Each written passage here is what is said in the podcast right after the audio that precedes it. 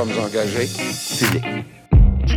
Bienvenue aux engagés publics. Cette semaine, aux engagés publics, c'est Denis Martel qui est à l'animation et je suis en compagnie de Clément Laberge. Et nous sommes en compagnie de Benoît Tardy. Spécial Québec. C'est un spécial Québec, effectivement. Et cette semaine, quand on dit Québec, c'est vraiment Québec, le cœur du pays, fier que je de la... Fier fief de la francophonie. Fier fief de la francophonie. Euh, cette semaine, la situation est critique dans plusieurs CHSLD au Québec et Obama et Sanders appuient Biden.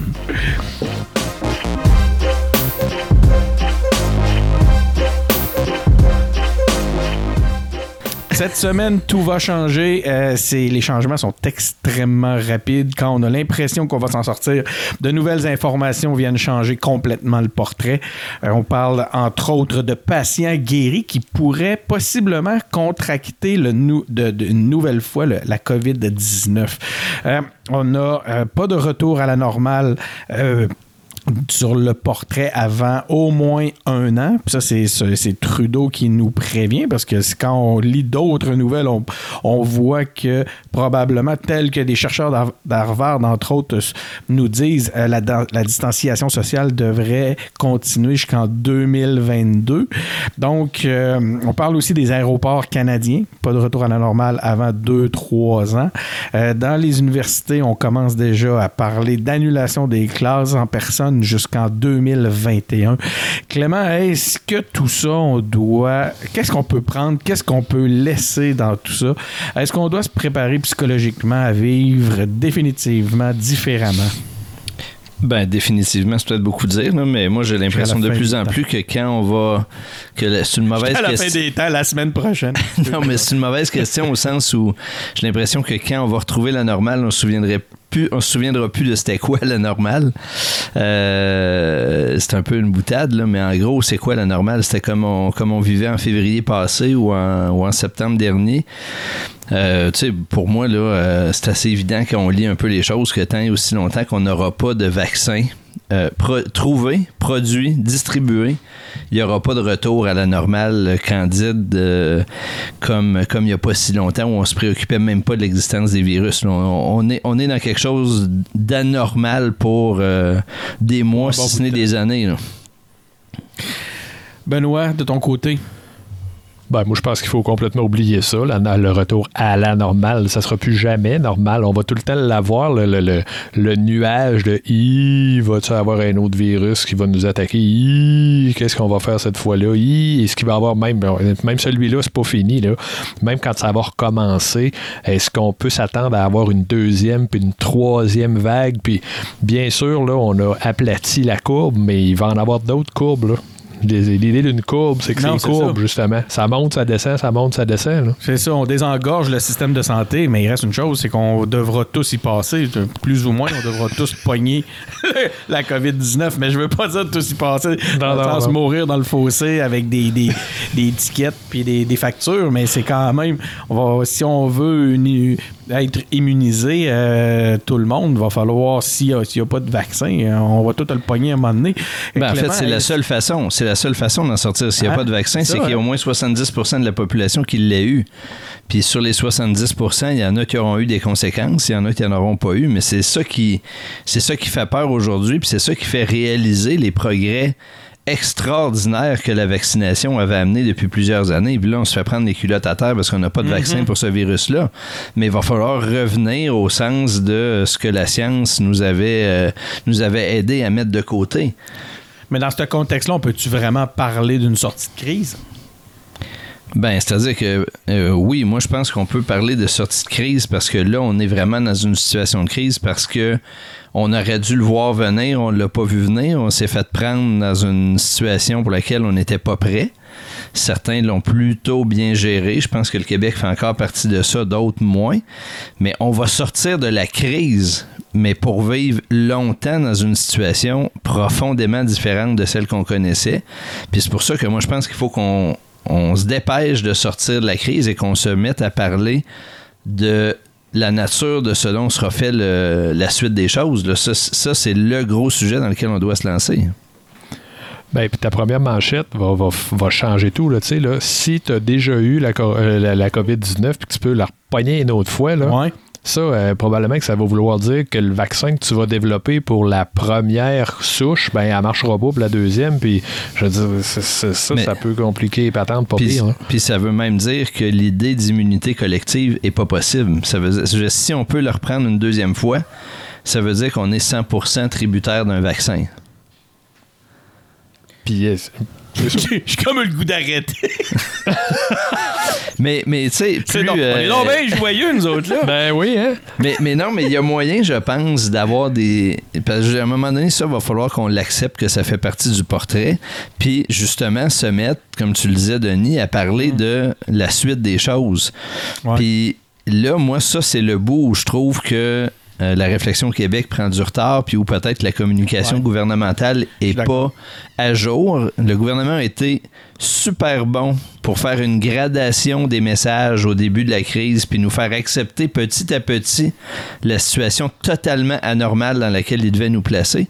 Puis là, on le sait qu'on a une autre situation totalement anormale qui nous pointe au bout du nez, puis pour le moment, il n'y a aucune gradation dans la réflexion qui se fait. Là. Et puis quand il a testé le retour à l'école, Hein? on a constaté que l'anxiété était beaucoup plus élevée que prévu. Mais en même temps, faut, on peut le comprendre, là, les messages sont assez contradictoires depuis un certain temps. C'est, on a ce virus-là qui est la fin du monde. On a plus ou moins expliqué pourquoi il fallait tout le monde rester enfermé.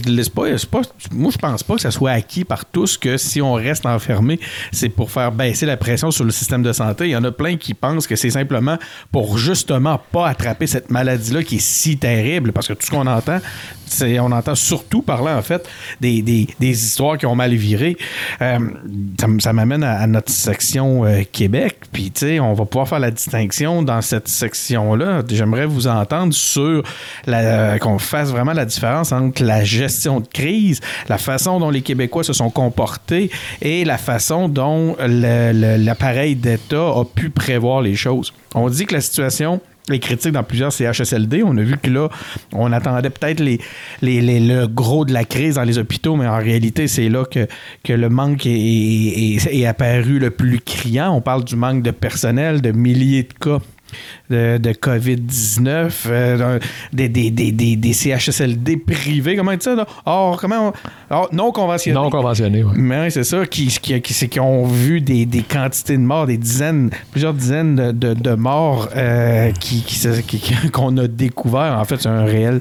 Puis, euh, puis là, il faut réaliser, là, tu sais, quand tu dis non, euh, euh, CHSLD privé non conventionné, là, pour dire les choses crûment, là, c'est des situations où on a pensé collectivement que c'était une bonne idée de confier des personnes dans la grande vulnérabilité à des gens qui le feraient pour le profit. faut qu'on Ouais. l'assume tous collectivement, là, c'est ça que ça veut dire. Puis euh, j'ai hâte de voir qu'est-ce que, de quelle façon on va réagir à un. Dans le futur, je j'ose même plus parler de retour à la normale, hein, parce qu'en réalité, ce qu'il faut simplement maintenant, c'est s'adapter. Euh, de quelle façon on va faire face à tout ça, et surtout de quelle façon l'appareil d'État va répondre au fait qu'ils ont toujours négligé les appels, parce qu'on sait pas. Ce qu'on entend maintenant, c'est que les syndicats, les, les, les, les, euh, les ordres professionnels ont sonné l'alarme depuis des années, mais ils ont été ignorés. Là, maintenant, on appelle à l'aide pour prendre soin des aînés. On parle même d'amener l'armée. Il a été même question de demander aux médecins de venir en aide. Il que c'est, peut-être leur demander de s'abaisser à de trop basses besognes euh, pour, euh, l'importance qu'ils ont au Québec. On va voir qu'est-ce qu'il y en est. Legault évoque la possibilité d'ouvrir des, les écoles le 4 mai. T'en parlais tantôt, Clément. On a, ça l'a ça, ça, suscité comme je pense que je pense c'est Benoît qui disait là, on a on a vu que les, les parents étaient peut-être pas tout à fait prêts à ça. Ils se font dire depuis des mois euh, ils se font dire depuis un mois en tout cas que c'est excessivement dangereux et soudainement on pense qu'on pourrait se, retrouver tout le monde ensemble. Euh, de nouveaux secteurs d'activité ont commencé à réouvrir quand même tranquillement. On parle des garages. On a vu que les, centres de de, de, euh, de- de- je sais même pas comment appeler ça d'horticulture ont réouvert Euh, la construction résidentielle parce qu'on veut pas se retrouver avec un autre type de crise sur les bras une crise du logement. Benoît, est-ce que moi j'avais calé qu'on commençait à avoir une première brèche dans les erreurs gouvernementales quand on a vu l'espèce d'improvisation reliée au panier bleu. On s'entend-tu que le panier bleu, on, en- on s'en fout à côté de ce qui se passe actuellement? Est-ce que on assiste là, aux premières grandes erreurs de la gestion de crise Legault, Benoît? je pense qu'il y en a eu. Je pense que c'est clair qu'il y a eu des erreurs, mais je pense aussi que c'était inévitable qu'il y ait des erreurs. Là. Il, y avait, il y avait pas mal un sans faute depuis le début, puis c'est ça qui était, on va dire, anormal. Euh, après ça, il va falloir voir là, que, que, il va falloir voir c'est quoi la responsabilité du CIUS dans toutes ces histoires-là. Mais comme tu l'as dit tantôt dans ton introduction, euh, c'est pas d'aujourd'hui qu'on dit qu'on devrait euh, s'occuper de ce qui se passe dans les CHSLD puis de mieux traiter nos aînés. Parle-en à Harold Lebel, par, tu sais, par exemple. sais, qui- mais c'est ça. Faut, faut, faut- va falloir voir. Ce qu'on a vu cette semaine, par contre, c'est que la, la- la conférence de presse avec la, la ministre Blais, là, ça a été la moins bonne depuis qu'ils font des conférences de presse. hein. Le maillon faible cette semaine, ça a été la ministre Blais. Là. Je suis désolé. Bon point, c'est ce que mon terme en fait, c'est ce que j'allais dire. Ça se peut-tu qu'on aille trouver un maillon faible dans l'histoire? Moi, je l'ai vu en entrevue s'impatienter, euh, même au point de pitié tantôt. Puis j'aimerais vraiment que vous gardiez cette façon-là de, de- d'analyser la, la suite, c'est de faire la distinction entre justement le travail de communication puis le travail effectif, le travail exécutif de, de soins, de, de santé publique. Euh, on a vu qu'il y avait eu des bonnes choses qui avaient été faites au point de vue des coms, mais au point de vue de ce qui compte, Clément, euh, on en est où? Mais tu sais, pour moi, euh, je suis assez d'accord avec Benoît sur le fait que oui, il y a des petites erreurs qui sont faites par le gouvernement en termes de communication, puis probablement de choix aussi, mais dans l'ensemble, je pense que les, plus grands problèmes là qui nous sautent au visage, c'est des problèmes dont on est collectivement responsable parce qu'on avait choisi de pas les voir. Tu sais, les, les, Absolument les- les CHSLD et les centres pour aînés, c'est pas la faute à Legault euh, si on est dans une situation comme celle-là. Puis c'est pas la faute des libéraux avant, c'est pas c'est notre faute à tout le monde parce que ça fait des années qu'on en parle. Harold Lebel le dit, il présentait encore en février des projets de loi là-dessus auxquels on accorde tellement peu d'importance. Là, le constat qu'il faut qu'on fasse tous collectivement, c'est que les volets de la société qu'on met de côté puis auxquels on choisit de pas accorder l'importance qu'ils méritent, ça finit par nous rattraper dans des moments qu'on n'attendait pas. Là, on a les CHSLD. Même si c'est moins dramatique, je soulèverais le cas de la place du numérique dans les écoles primaires et secondaires. C'est invraisemblable le niveau de, de, de- de- à quel point le, le- le- le réseau scolaire est désemparé devant le fait que les enfants Ouais. vont pas à l'école tous les jours. Comment on fait pour les accompagner? On appelle Télé-Québec en renfort. Après tout l'argent puis tous les efforts qu'on a mis pour informatiser les écoles puis soi-disant développer une éducation nouvelle et tout, euh, c'est moins dramatique, c'est moins visible, mais là, on a deux beaux exemples que l'éducation puis le soin des personnes aînées, c'est pas juste dans les temps de crise qu'il faut s'en occuper, c'est s'en occuper quand ça va bien pour que ça aille bien aussi quand ça va mal. Les, on- les crises ont cette particularité-là de faire ressortir justement nos grandes faiblesses. Puis, euh, mais croyez-vous réellement qu'on va s'y attaquer d'une façon sérieuse si la situation de crise se calme un peu et nous permet de travailler d'une façon un peu plus structurante? Ou on va se on va retourner se réfugier dans nos anciens comportements, Benoît? Écoute, euh, c'est toi qui disais que tu voulais arrêter. T'es pas super joyeux, toi non plus. non, mais écoute, euh, j'espère qu'on va au moins réfléchir un peu. Est-ce qu'on va trouver tout d'un coup là, que là, on va avoir les arcs-en-ciel, puis là, tout va bien aller, puis il n'y aura jamais plus de problème, puis il n'y aura jamais plus de, de puis de ben non, il faut, vivre dans la réalité. Mais si on pouvait juste se questionner plus, là, c'est sûr qu'on on se concentre beaucoup sur le traitement des aînés, mais il n'y a pas rien que le traitement des aînés. Y a- on a un peu oublié de s'occuper du monde. Tu sais, euh, la situation d'un CHSLD, c'est le salaire du gars qui fait le ménage. Il faut tenir compte de ça aussi. Puis dans les hôpitaux, là, tu sais, quand il y a eu, on en avait parlé un peu quand il y a eu la, la C difficile. Ben, Colin, le C difficile, la personne la plus importante pour, enra- pour enrayer une, une propagation du C difficile dans un hôpital, c'est le gars qui fait le ménage. Ah ouais. C'est pas le médecin spécialiste à 400 000. J'avais déjà, raconté, j'avais déjà raconté que dans le cadre d'un, d'un projet d'analyse pour un hôpital en, en expérience client, puis en justement une analyse du- de la façon dont tout ça fonctionne, les résultats que- sur lesquels on était tombé avec les collègues, c'était que la personne la plus importante était celle qui gagnait le moins cher de tout l'hôpital. C'est sûr que dans les exécutifs, ça grinçait des dents un peu. Euh, Clément, en parlant de gens qui gagnent très peu cher mais qui sont très importants, ou l'inverse. Euh, aurais-tu envie de nous parler de Dr. Franqueur?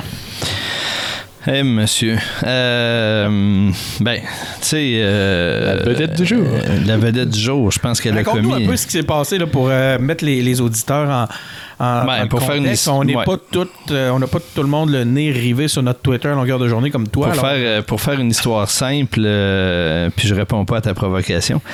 pour faire une histoire simple, euh, ça fait trois jours que Legault demandait euh, gentiment plus d'engagement des médecins pour aller prêter main forte dans, dans les CHSLD. Et puis ce matin, dans une entrevue à Arcan, Docteur Francaire, présidente de, de- de- de l'Association des médecins spécialistes, a, un peu répondu euh, en boutade dans une entrevue de 20 minutes avec Arcan qu'on n'était quand même pas pour demander aux médecins spécialistes d'aller laver le plancher dans les CHSLD. puis on comprend que ça a mis le feu aux poudres au cabinet du premier ministre, puis que euh, François Legault a décidé de fronter euh, Dr. Franqueur à son point de presse de 13 heures. Puis là, ben, à partir de, là, euh, Dr. Franqueur a répondu par un tweet. Puis après ça, euh, Legault a répondu. Tout ça en point de presse. hein, c'est assez fascinant. Puis tout ça pour dire que euh, Furieuse, euh, Dr. Franqueur a, fait un tweet malheureux disant D'accord, et, et Dr. Arruda viendra-t-il avec nous ou un truc comme ça. Ce qui a provoqué une nouvelle réaction d'indignation d'un peu tout le monde en disant écoutez, s'il y en a un qui fait sa part, euh, c'est c'est bien lui. Elle avait mal choisi sa cible, on pourrait dire ça comme ça.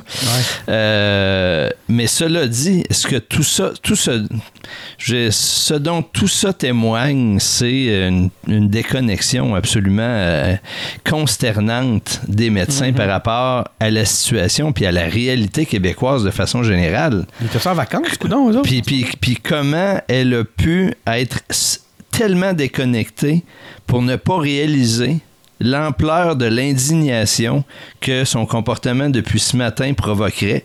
Quand tu gagnes, les médecins spécialistes, plusieurs centaines de milliers de dollars par année, que là, il y a des vieux qui meurent dans les CHSLD, puis qu'on demande de prêter main forte, puis que on se fait tirer l'oreille, c'est c'est indécent. Il n'y a pas d'autre mot pour le dire. Et euh, ben là, plutôt qu'une belle occasion de redorer leur image de médecins qui ne pensent qu'à l'argent, ils ont plutôt creu- creusé encore le fossé qui les sépare de, euh, l'acceptabilité sociale de leurs conditions de travail. Benoît, comment tu vu cette, euh, toute cette saga-là? Ben, je suis assez d'accord avec Clément, mais euh, je jugerais que là, c'est la présidente des médecins. Il faudrait peut-être pas mettre tous les médecins dans ce paquet-là. Peut-être qu'il y a des médecins qui criaient après leur TV, eux autres aussi, aujourd'hui. Là, hein? On ne sait pas. On est d'accord, on le souhaite, puis on va voir combien vont répondre à la demande. Mais effectivement, que ça n'a rien fait pour aider l'image euh, un peu déjà ternie des médecins spécialistes. Euh, quand c'est rendu que le docteur Barrette n'est pas de ton bord, c'est probablement parce que tu fais pas tout comme il faut. En parlant Le de docteur Barrette, Qui, est, qui est assez euh, surprenant ces temps-ci. hein? Ben, et, qui a décidé, et qui a décidé de répondre à la demande de Legault et de, de se porter disponible pour aller dans Oui, un oui. CHSLD. Là, je suis pas naïf, naïf. Il y a aussi son agenda politique derrière tout ça. Il n'y a aucun doute là-dessus. Puis c'est pas un ami de Dr. Franqueur non plus. Néanmoins, donnons-lui que euh, il est là. Il est là. On commencera pas, je pense, à non plus à essayer de faire des procès d'intention à chaque, derrière chacun des agissements. Cela dit, ça m'amène vers mon sujet sur l'opposition. On a commencé à en parler entre nous la semaine passée où on se disait qu'il commençait peut-être à être temps que les oppositions reviennent et commencent à reprennent un peu là, du reprennent un peu le, le, le- le- comment on dit reviennent puncher, sais. puis commence à travailler, à refaire fonctionner la démocratie. Le Parti libéral euh, réclame la relance des travaux parlementaires. Euh, il demande plus de transparence sur l'état des lieux dans les CHSLD. On voit au PQ euh, qu'on on, on- on s'étonne de voir euh, que, que tout ça, justement, que la- la- la- on se demande si le PLQ est l'opposition la mieux placée pour venir répondre dans un contexte où c'est eux qui étaient là et que les, entre autres, le CHSLD Héron était, euh, semble, très, très près de donateur du, PLQ. Paul Saint-Pierre Plamondon qui s'indigne du traitement des aînés. Nantel qui fait beaucoup de vidéos, hein, très actif sur les médias so- sociaux, dénonce le, racisme face aux Asiatiques. Euh, QS revient à la charge avec Pharma Québec. Euh, les syndicats euh, qui. Qui, euh, accuse Québec euh, de profiter de la COVID-19. Je suis avec ma COVID-22. C'est parce qu'on va se rendre jusqu'en 22, les amis, puis ils vont en avoir une nouvelle à chaque année. Fait que euh, préparez-vous. Ils profitent. Ils, accusent le Québec de profiter de la COVID-19 pour revenir sur, à, à l'austérité. Clément, c'est ça finalement, le retour à la normale? Euh, ben moi, je trouve que les oppositions ont raison de demander qu'on relance les travaux parlementaires. Euh, évidemment, sous d'autres formes. Il ne s'agit pas de reprendre ça à l'Assemblée avec euh, le protocole Ah, habituel. D'ailleurs, c'est a un pas ce- parlement numérique d'ailleurs. Oui, oui, mais d'ailleurs, c'est ce que les trois oppositions ont conjointement demandé. là. Ils ont proposé une coupe de séances de, de- de- d'interrogation publique de certains ministres là, sur le web. Moi, je trouve que c'est une très bonne proposition qu'ils ont faite. Puis je me réjouis qu'ils la fassent ensemble plutôt que de tirer Ouais. chacun de leur barre. Il faut jamais perdre de vue que notre démocratie elle repose sur le fait que l'exécutif qui exerce le pouvoir est questionné sur ses activités. Puis, euh, pas que par les journalistes. C'est-à-dire que l'interrogatoire de 13 heures, puis les autres points de presse qu'il peut y avoir d'autres ministres, L'interrogatoire de- ça- non, mais ça ne suffit pas. Euh, euh, c'est, je te rappelle, Denis, qu'une conférence de presse est une mise en scène. Et euh, on a besoin d'autres modes de- d'interrogation. Puis ça implique surtout pas. Les travaux parlementaires n'impliquent pas qu'on revienne à une vilaine partisanerie puis au tirage de couvertes chacun de leur Mais, tu penses qu'on est capable de faire Les, ça? les questions de l'opposition, elles peuvent être constructives. Puis si elles sont constructives, elles ne sont pas une perte de temps pour le gouvernement, comme là, c'est une erreur. Puis ça fait partie des erreurs. Sous-entendu, François Legault. Mais là, Clément, dans l'absence de l'opposition, en ayant un interrogatoire unique avec l'élite du journalisme, tu penses pas que c'est suffisant pour euh, défendre la démocratie? Es-tu en train de dire, en train de dire que ça serait que les journalistes de, de l'interrogatoire de 13 heures ne font pas leur travail? Non, je dis que les journalistes de 13 heures, les journalistes de la colline parlementaire et, ceux qui questionnent sur d'autres tribunes font bien leur travail, mais euh, je, pas, pense pas que malgré toute leur bonne volonté, les journalistes de la tribune représentent adéquatement l'ensemble de la population. Chaque euh, groupe a ses caractéristiques. Je pense que les députés peuvent amener un point de vue que les journalistes ne peuvent pas amener. Puis c'est en complétant tout ça qu'on va y arriver. Euh, on peut pas vivre longtemps en démocratie avec un gouvernement qui n'est pas questionné. Donc là, trouvons des façons adéquates de le faire. Puis Benoît avait raison de dire tantôt, tout le monde adapte ses façons de faire puis fait des jobs aujourd'hui qu'il ferait pas normalement. Ça doit être la même chose pour nos élus aussi. Tu veux dire qu'ils devraient aller laver les planchers? Ben écoute, s'il y en a qui ont des qui, ont des formations adéquates pour aller aujourd'hui dans des milieux euh, où la COVID est très présente, oui, je les invite à le faire certainement. Mais euh, on fait, je fais des blagues, puis je, je m'amusais beaucoup à t'écouter euh, dans ta réponse sur les journalistes, parce que je fais exprès pour essayer de, de te placer au milieu du feu. Mais euh, j'ai pensé cette, sem- cette semaine justement à Sol Zanetti, qui a une formation, qui a même travaillé comme préposé aux bénéficiaires. Je, me demandais comment il voit la, chose, puis je suis certain qu'il a eu envie lui-même de reprendre du service à ce point de vue-là. Benoît, comment tu vois les, comment tu vois la chose? Ben, pour la reprise des travaux, moi, je pense que c'est essentiel, mais je, moi, je souhaite, j'espère, j'implore les, les oppositions de changer, justement, que le, par- parce que là, le retour à la normale, ce qui est à dire, vous avez fait de la merde pendant, qu'est-ce que vous allez faire? Puis là, la- le, le gouvernement qui répond, ah, mais vous étiez là avant nous, vous avez, tu sais, là. Ouais. Si c'est pour retourner vers ça, là, ben, moi, j'aime mieux le- le- les, les journalistes qui posent des questions à 13 heures. Sauf Mais, que euh, je suis d'accord avec Clément qu'il y aurait moyen de bonifier ça, de rendre ça vraiment constructif pour tout le monde. Mais écoute, euh, je Hey, peut-être plus mais- optimiste mais- que mais moi. tu sais, gouvernement Legault, qui en a déjà plein les bottes, a le goût d'avoir en plus à répondre à des oppositions en ce moment? Ouais, mais, mais c'est là, c'est là le problème. C'est Puis là, là, on est, là, c'est encore peut-être comme dans les CHSLD, le résultat d'une négligence qu'on a eue à prendre soin de notre démocratie pendant des années. Là. Ouais. Il n'y a rien qui dit qu'il faut que ce soit du tirage de couvertes puis du picossage, les questions de l'opposition. On est Puis c'est pas vrai, c'est pas vrai que le ministre Fitzgibbon, par exemple, qui est en train d'orchestrer la reprise au plan économique, a pas une heure par semaine pour être questionné sur les choix qu'il est en train de faire pour la relance. La démocratie, c'est pas d'y laisser faire ses choix en questionnant les lobbies autour, puis en questionnant les amis, puis etc. Puis de faire les choix, les annoncer, puis de prendre des questions après sur les choix qu'il a faits.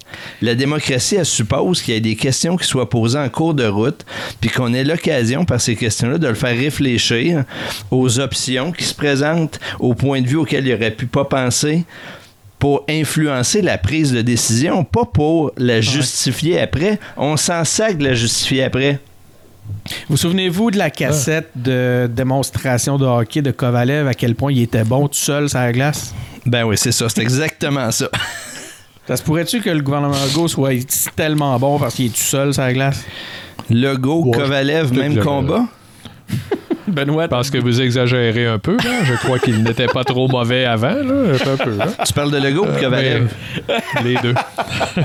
ouais, mais Kovalev, il avait-tu besoin de répondre à tous les journalistes à 13h? Non, non, Parce qu'il mais, répondait pas. Son français Non. n'était pas très bon. mais, euh, mais Denis, tu nous tires la pipe, mais euh, je te, je soupçonne d'être assez d'accord qu'on ne peut pas fonctionner éternellement sans question des Non, non, moi, oppositions. je pense qu'il était, il était temps qu'on reprenne, que les, les oppositions reviennent. Euh, de rester d'une façon béate à admirer les gens qui font une conférence de presse à 13h. Je trouve que la situation en est même rendue un peu ridicule. Euh, si ça peut calmer l'anxiété populaire, tant mieux, mais il y a des limites. Il y a quand même des limites à rester béat, à admirer des gens qui font le même spectacle jour après jour. Puis, puis moi, je, je, je soulève aussi que je pense que le gouvernement a peut-être intérêt éventuellement à ce que ça reprenne, parce que d'une part, il ne pourra pas se faire accuser de travailler tout seul, mais d'autre part, parce que ça va être aussi un test pour voir si les oppositions ont compris ce qui est en train de se passer.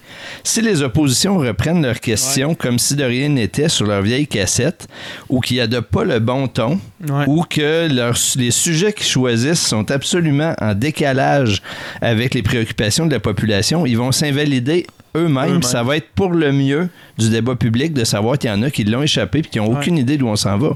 C'est un peu ce que j'ai trouvé aujourd'hui, euh, cette semaine, justement, quand je parlais de la ministre Blais. Là, je trouve que, tu vois, tu as Arruda, là, qui lui, c'est pas un politicien. Lui, là, il te parle, puis il va te dire ce qu'il pense, puis il va te dire ce qu'il il sort ça comme ça vient. Il y a, a pas de filtre, il y a zéro filtre. Puis à l'autre bout de la table, tu avais Mme Blais qui essayait tant bien que mal. Puis je je suis pas en train de la critiquer plus non, non, c'est son héritage libéral. C'est Elle son fait, ce qu'elle peut, là, je veux dire, c'est. c'est- mais elle l'a pas. Elle n'a pas développé la nouvelle manière de parler aux journalistes, puis la, façon de. Tu sais, elle nous parlait des programmes qu'ils ont mis en place pour. Tu sais, là, non, là, on n'est pas là, madame, là. Là, ça meurt dans les CHSLD. Là, Mm. là, faut, là, faut que tu arrêtes, là. Comme ma blonde a dit, là, parle-nous avec ton cœur, madame. Ouais. Tu sais, là, puis là, tu sais, puis ça, ça, sans tomber dans le romantisme et puis le sentimentalisme. Tu sais, parle-nous. Il y a moyen de parler avec son cœur sans pas dire des niaiseries aussi, là. sans être Ben oui. gagnant. Euh, est-ce que c'est mieux au gouvernement du Canada? Euh, au gouvernement du Canada, on a un projet de loi sur les subventions salariales euh, qui doivent être adoptées. On a eu un beau week-end en famille du côté des Trudeau. Euh, ça s'est passé au chalet. Euh, par contre, ça n'a pas très bien passé dans l'opinion publique. Scheer s'oppose à l'idée d'un parlement virtuel. Ça, j'ai pas été lire là-dessus. Puis écoutez, je serais vraiment curieux de comprendre pourquoi. En dehors du fait que c'est pas un bon, un bon temps pour les conservateurs, comme Benoît, tu le faisais, tu me me l'as fait remarquer. Je sais pas si c'était dans les euh, au micro tantôt ou euh, avant. L'Alberta fournira du matériel médical à d'autres provinces. Ça, c'est un beau geste. J'ai trouvé ça vraiment intéressant. Puis euh, je m'attendais à quelques commentaires un peu C'est de la péréquation médicale. Oh, Oui, exactement. Qui, qui allait des, des commentaires un peu méchants euh, qui allaient faire des liens justement avec la péréquation et autres. Puis non, les gens ont gardé la classe. En tout cas, on, fait preuve d'une certaine classe. J'ai rien, j'ai pas été témoin de, de commentaires déplacés. Euh, Benoît, euh, on parlait de, est-ce que c'est un bon moment? On vit une belle époque pour les gens? Je parle pas nécessairement du parti, mais les conservateurs de cœur. Et est-ce que euh, j'ai besoin de justifier tout ce que je fais quand je vais au chalet? C'est sûr qu'il faut que tu justifies tout ce que tu fais quand tu vas au chalet. Bon, une autre affaire. Ben non, voyons. Surtout, mais sans blague, il y a quelque chose. ça a été une erreur de com, là. Je veux dire, le gars, il aurait pas dû aller d'un chalet. Le chalet, tu sais, c'est une patente, c'est quatre fois gros comme ma maison à moi, tu sais. J'ai un chalet. Tu me sacrer avec ton chalet. Puis là, en plus, tu sais, je sais pas, regarde. Puis on comprend qu'il a probablement mis personne en danger, puis qu'il s'est pas mis en danger en faisant ça. On comprend. donne mais il donne pas l'exemple, c'est ça. Tu sais, je veux dire, c'est pas la fin du monde, là. Il y a personne qui va mourir de ça. Mais je, je comprends pas comment un gars qui est, qui est assez bon avec l'image, tu sais, qui, Ben qui a là- le tour de gérer son image, là, ouais, il l'a pas eu. Là. Là, je vais vous la. C'est comment ce gouvernement-là qui s'est fait élire sur une campagne d'image, maintenant, depuis quelques années, peine à, soigner son image et fait des mauvais choix, mauvais choix après mauvais choix au point de vue des communications. Clément, comment tu l'expliques? Puis que ça n'a pas d'effet. Mais, ouais, mais là, là on est dans un contexte particulier. euh, moi, Ben, moi, ça n'a pas beaucoup d'effet. Il a été réélu, là. Non, non, mais Ouais. t'as peu. la, Mais- la- la prochaine partielle va être tough. mais Euh, le- partielle, je veux dire, le- la- ben oui, peut-être même, mais je veux dire la, pro- la, la- la- la prochaine fois, parce qu'on est dans minoritaire, c'est ce que je voulais dire, va être tough. Vas-y. Mais tu sais, l'erreur d'un point de vue, moi je suis d'accord avec, euh, avec Benoît, c'est une erreur de communication. Mais c'est une erreur de communication qui, somme toute, au rythme où les choses se passent, va être vite oubliée. là. Juste comme le panier bleu, euh, tu sais, on va mettre ça de côté. Là où l'erreur est plus grave, je pense, c'est que ça a complètement distrait l'attention des messages que le gouvernement voulait passer. Puis pendant Ouais. qu'on a parlé de ça pendant une fin de semaine, le reste a été brouillé. Fait que euh, ça n'a pas été efficace bien ben dans leur, dans leur opération. Euh, quoi qu'il en soit, je- même s'il faut que les dirigeants soient exemplaires, là, je dirais, on va pas faire une tempête dans un verre d'eau avec ça. Il y a bien d'autres sujets qui, ré- qui, qui requièrent bien plus d'attention des journalistes puis de notre attention à nous autres. Est-ce qu'on doit mettre des députés dans un avion? Toutes les envoyer à Ottawa? Ah, ça, pour moi, c'est une erreur bien plus grave de, Andrew Scheer qui a décidé de remplir un avion de ses députés, coller, coller, banc sur banc, pour s'en aller à Ottawa. Là, ça, c'est une erreur de jugement, non seulement sur l'exemple, mais pour la sécurité de ses députés, des élus. Ça, pour moi, c'est beaucoup plus condamnable. Mais c'est pas le premier ministre. On s'attend moins à ce qu'il donne l'exemple. Il y a personne qui s'intéresse aux conservateurs, fait qu'on n'en a pas parlé. Effectivement. OK, aux États-Unis, euh, les choses bougent là-bas aussi. Les États-Unis ont dépassé l'Italie euh, pour le nom. On sent bien à ton soupir que ça te tente pas de parler des États-Unis. Ben, c'est pas, pas tant que ça me tente pas de parler des États-Unis, c'est juste que je suis très, très, très déçu. Sauf que j'entends parler des États-Unis dans un contexte politique. Euh, je suis encore en deuil de, du départ de Bernie Sanders. Euh, le portrait de, de rassemblement des démocrates que je vois actuellement ne, ne m'emballe pas plus qu'il faut. Euh, c'est d'ailleurs mon, euh, mon deuxième point. Bernie Sanders et Barack Obama donnent leur appui à Biden. C'est ça qui me fait sou- qui me fait soupirer. Biden devance Trump dans les sondages. J'ai l'impression que Trump est en train de sérieusement se nuire à lui-même. Euh, les mêmes Parce qui que- mettent euh, Hillary en avance, euh, qui mettaient Hillary en avance, cela dit. Fait qu'il va falloir, je pense, qu'il. Quand je parle des sondages, là, parce que Trump est d'en bas, est en perte par rapport aux sondages, mais je pense qu'on ne peut pas trop s'y fier. Trump parle de, lui, de la présidence et de quelqu'un qui est président aux États-Unis comme ayant euh, une, auto- une autorité totale. Euh, donc, ça a fait monter la tension cette semaine. On a eu plusieurs euh, personnalités politiques qui lui ont répondu. Il y a une montée de tension autonomiste dans plusieurs États. On voit que les gouverneurs se disent il va falloir prendre les choses en main si on veut s'en sortir. Et dernier coup d'éclat de Trump, ben, c'est l'arrêt du financement américain de l'OMS. Alors, c'est probablement que c'était la meilleure chose à faire en période de, pandémie mondiale. On s'est dit, qu'est-ce qu'on pourrait faire qui pourrait aider? Ah, on pourrait arrêter de financer l'OMS. Euh, Clément, comment as-tu trouvé la vidéo d'Obama? Euh, ça, tu vois que c'est une question de François Larouche. Euh, une opération séduction réussie ou pour aller chercher la base de Sanders? Point d'interrogation.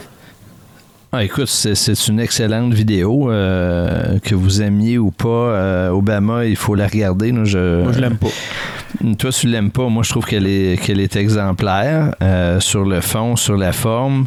Cela, euh, cela étant dit, je pense pas que personne se fait d'illusion qu'il va s'agir d'une vidéo pour rallier la totalité des troupes de, de Sanders. là. Les gens ont plus de, de, de, de respect et une meilleure compréhension que ça de cette base ultra-militante-là des- chez les démocrates. Je pense que la veille le dialogue sur, euh, sur les réseaux sociaux entre Biden et Sanders était une première étape, assez réussie. Ça aussi, j'ai beaucoup aimé.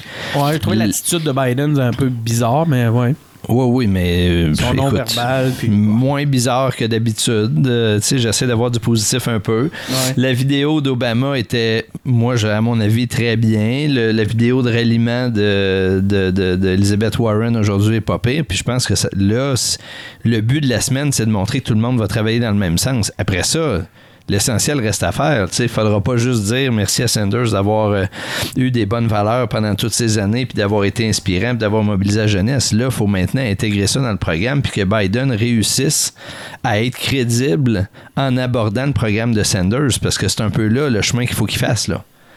Fait que, euh, en tout cas, moi, je trouve que c'est une semaine réussie pour le Parti démocrate, mais on n'est pas sorti du bois parce que euh, la plus grande qualité, si on peut dire, en termes politiques de Trump, c'est qu'il est totalement imprévisible, puis qu'il n'y a aucun plan qui peut tenir s'il n'est pas profondément euh, ancré dans l'idée qu'il va falloir réagir puis jou- jouer avec lui, parce qu'autrement, on va se couler avec lui. Benoît, est-ce qu'on est euh, devant un début de mutinerie des gouverneurs? Je, je- on peut seulement le, le souhaiter, j'imagine. Non, en fait, je pense pas que ça va arriver pour vrai. Je pense pas qu'il y ait d'États qui vont se séparer, mais on l'a vu que les- il, y quelques, il y a quelques gouverneurs qui ont comme euh, décidé qu'ils allaient pas se, se- se- ils allaient pas mettre d'espoir dans l'aide gouvernementale fédérale, puis ils allaient s'arranger tout seul. Tu sais, la Californie, c'est pas rien quand même. Là. Puis il y a l'État de New York aussi. Là. Je sais pas si vous suivez. Andrew Cuomo, là, mais euh, il gêne pas. Là. Il va pas avec le dos de la main morte, là, comme euh, ça, a été, ça a déjà Mais- été dit. Mais tu sais, c'était-. Mais moi, ce qui me fascine, c'est que là-dedans, les, les deux les deux gouverneurs qui, euh, qui ont, qui ont tu sais, le, le- le plus de le vent dans les voiles par les temps qui courent, c'est ceux qui parlent le plus franchement à leur population. Là. Oui, c'est, Cuomo. Puis, Parlez euh, franchement. Ben, garde puis en Californie, tantôt on parlait de la question de, de permettre à la population d'anticiper de quoi va être faite la suite. Je veux dire, si vous avez l'occasion de regarder le, le speech de, voyons, euh, comment il s'appelle, le, le gouverneur de, de la Californie, Gavin Newsom. Ouais, bon, donc de Gavin Newsom, qui explique à la population ça va être quoi le normal quand on va revenir à la normale, puis que ça va vouloir dire aller au restaurant puis être servi par un serveur qui va avoir un masque puis qui va porter des gants de latex, puis que les Ah. menus vont être des menus jetables, puis qu'il va y avoir deux fois moins de tables dans le restaurant. Des changements fondamentaux. Ben là, tu ré- sais, il introduit dans l'esprit des gens là, que le retour à la normale sera pas normal, puis il leur fait faire des pas. Le contraste entre ça puis l'espèce de d'entêtement à l'illusion du gouvernement fédéral est totalement frappant. Qu'est-ce que vous pensez des discours qu'on entend de plus en plus? On en lit, on en voit des vidéos amateurs euh, sur Facebook de gens qui s'en prennent au gouvernement, puis au pluriel, euh, parce qu'ils leur en veulent justement de les euh, d'appliquer toutes ces mesures-là et de porter atteinte à l'économie et à leur plaisir quotidien. Benoît? Ben, moi, je, je, je- moi, je comprends plus là, comment ça que l'économie va passer avant le monde. Là. Je pense que ça, c'est un problème euh, sérieux. Là. Il faut, Je faut- pense, je pense que faut ça que te qualifie, ça te qualifie comme gauchiste. Ouais, je le sais. C'est pas grave. Ça fait de toi, ça fait de toi un communiste, ça? ça doit être ça, hein? Ouais. Ouais. Mais, mais, mais moi, mais moi, euh, Clément, mais qu'est-ce moi, moi, Denis, de leur dire à ceux qui nous, euh, qui nous gratifient de leurs opinions à ce point de vue-là? Ben, c'est pas. Écoute, ils ont le droit à leur opinion. Je veux pas dire. aux per- Tu sais, moi, je, que je suis certainement capable de donner la mienne, fait que j'empêcherai, pas les autres de donner les leurs. Mais euh, il y, a, quand- il y a quand même quelque chose là que.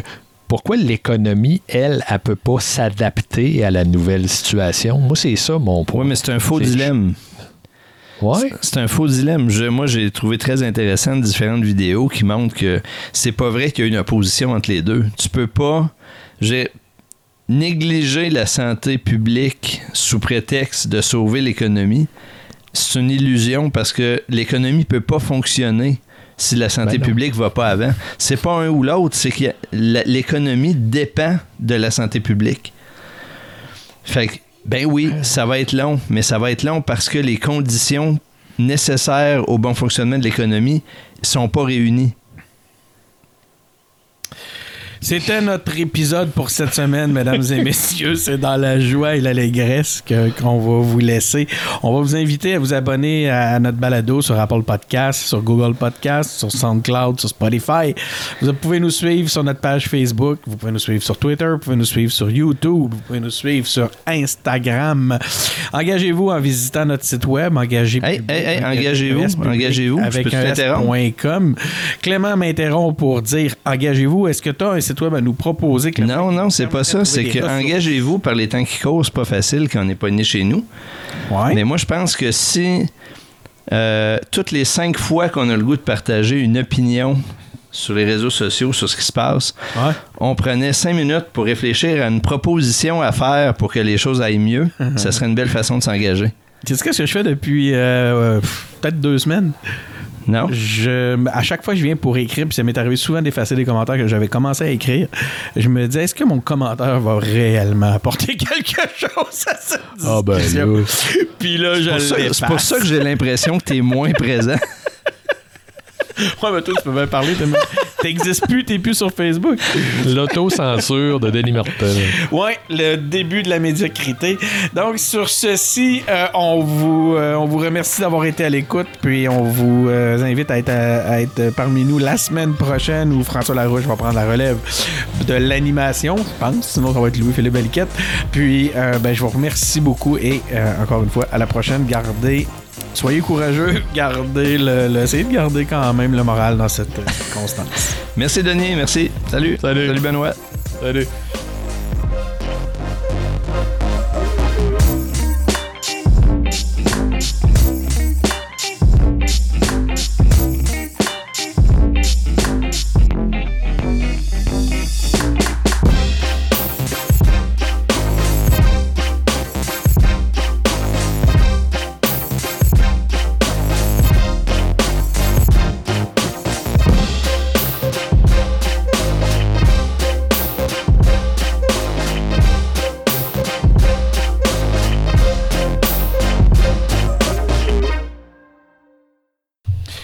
Voilà. Écoute, t'es pressé d'aller souper, toi, Chris?